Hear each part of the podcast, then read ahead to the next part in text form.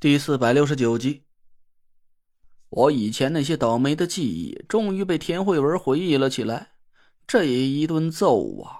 我是足足有四五天没敢出门，生怕这副鼻青脸肿的模样被谁看见了再挤兑我一顿。我老老实实的待在家里劈竹篾。刚做好的一百零八纸人大阵，也不知道是被我还是被田慧文给打了个稀烂。我在纸人苏里做好的那一套，还被苏梅老师不客气的用控灵术给抢了去。我得赶紧再做出一个纸人阵法出来，因为我急着去探查斗金风投集团的消息。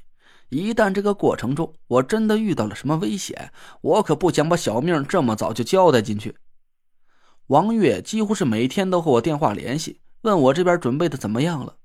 我支支吾吾的说呀，还需要几天时间。王月的口气啊，有点不满。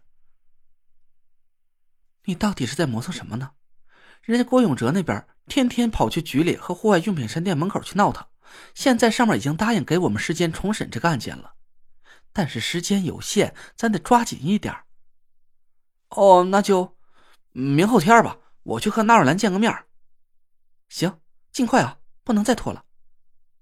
王月不满的挂了电话，我看着镜子的那张和大熊猫一样的脸，苦笑了一声。但愿这几天田慧文别再回忆起什么了，不然呢，我又要挨揍了。做纸扎阵法其实倒也没费多大功夫，就是劈竹篾，可把我累了个不轻。我真是想象不出苏梅到底是怎么把这些满是尖刺的竹子给劈成薄薄的竹篾，还没伤到手指的。我看着自己那十根早已经血肉模糊的萨其马，决定打个电话给蒋亮。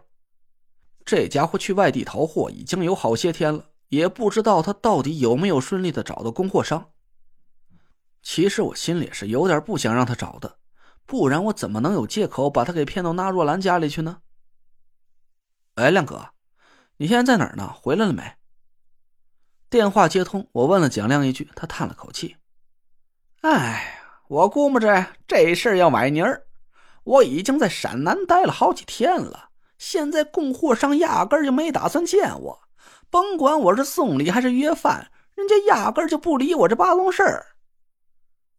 我心里暗笑了一声，但是还装出了一副焦急的口气：“不是吧？这么多天了，人家都不肯见你。哎，会不会是有人跟他们打招呼了？谁都不许把货出给我们博古轩？肯定是啊这捣鬼的，除了秦大喇叭，也不可能有别人。”蒋亮恨恨的骂了一句：“这老娘们是真够狠的！我琢磨着，她肯定会在中州一带断我们的货源，可没想到她手竟然能伸到这么远的地方。”我笑了笑说：“算了，好男不跟女斗。再说了，咱压根就斗不过他呀。不行，你就趁早回中州吧，也省得在外面吃苦受罪的。东西也肯定没人敢卖给咱。我回去干嘛呀？”咱俩大眼瞪小眼的喝西北风啊！蒋亮急了眼说：“找不到货源，咱博古轩立马就得玩完。您那五个亿的债不还了，我拿什么给纸人？我我一家三口吃什么喝什么呀？”我嘿嘿冷笑了几声。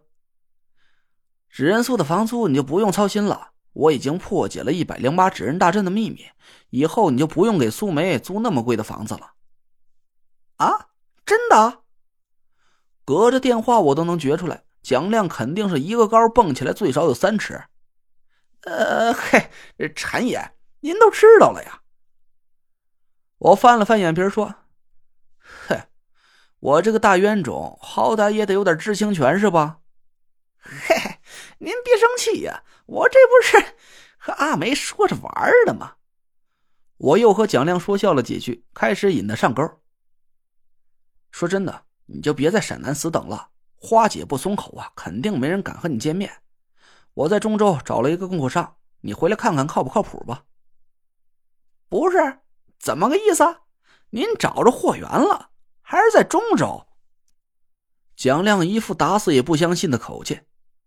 不可能，整个中州城都让秦大喇叭给下了严令，谁敢把货出给咱博古轩，谁就等着好瞧吧。我就不信这中州城里有胆儿这么大的人，还敢跟秦大喇叭对着干。切，你找不着那是你路子还不够野。我没骗你，我真找到会员了，就是我跟耗子水平吧，怕看打了眼，还得你回来亲自张眼，我才放心。谁呀谁呀？难不成是胡大头？也不对呀，他手上一共就那么点玩意儿，上次不都让你一锅给端了吗？蒋亮追问了我几句，我神神秘秘的，就是不说，只让他赶紧回中州来等着验货就行了。得，我明儿就回啊！不，今儿晚上我就回。您得请我搓顿好的。这几天蹲在这鸟不拉屎的地儿啊，可把我给饿疯了。现在我见着活人都想啃一口。行，等验完了货，我请你敞开吃一顿，就这么说定了。挂了电话，我赶紧朝西边方向双手合十拜了天。亮哥呀，兄弟对不住你了。不过这事是纳若兰逼我的，冤有头债有主，你要报仇就找他去，可别来缠着我。哎，不是，你还没死呢，可别来大拳头揍我。拜完了之后，我才想起来，靠，忘了件事儿，我忘了问蒋亮，到底怎么能把竹篾又快又好的劈出来。我心里发虚，也不敢再给他打电话了呀，生怕哪句话说漏了馅儿。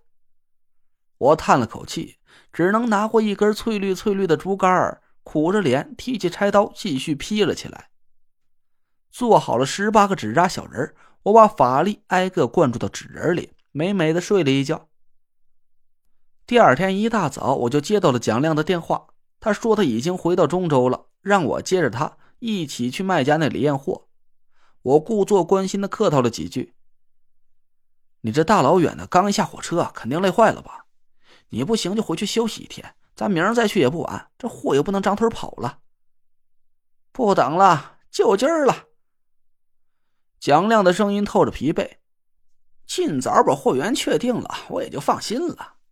眼看着店里库存发疯一样的往外出啊，我都怀疑是不是秦大喇叭那老娘们在自己掏腰包买咱博古轩的货呀？不然这个月的销量能比以前多了两三倍。哟，你这么一说还真是。嘿，那咱可真得抓点紧了。得，那你在火车站等着我，我这就过去接你去。挂了电话，我赶紧拨通了纳若兰的号码，她半天才接了起来。哎呀，小累赘，你别催我嘛，那笔风头我还……我笑了笑说：“师兄，蒋亮回来了，咱这就准备验货吧。”